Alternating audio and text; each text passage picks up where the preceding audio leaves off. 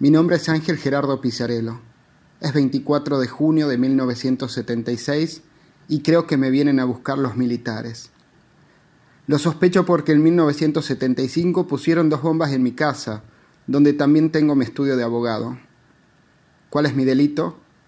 Defender presos políticos y luchar para que bajo la bóveda de nuestro cielo no haya un solo desamparado. Soy dirigente de la Unión Cívica Radical y militante por los derechos humanos. Fui senador provincial entre 1948 y 1955 durante los dos primeros gobiernos de Juan Domingo Perón. Durante su primer periodo aún era estudiante de abogacía. Celebré la Revolución cubana y me hermané con los movimientos democráticos latinoamericanos.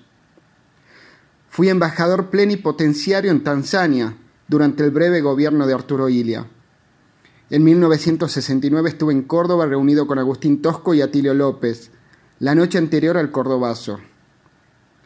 Con la vuelta de Perón sufrí la persecución de la AAA.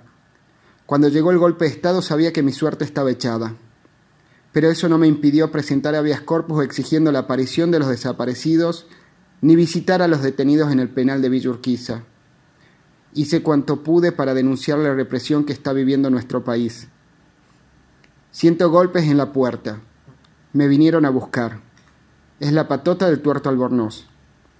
Mi cuerpo, torturado, apareció el primero de julio de ese año en el Parque Aguirre, la capital de Santiago del Estero. Memoria, verdad y justicia. Treinta mil somos todos.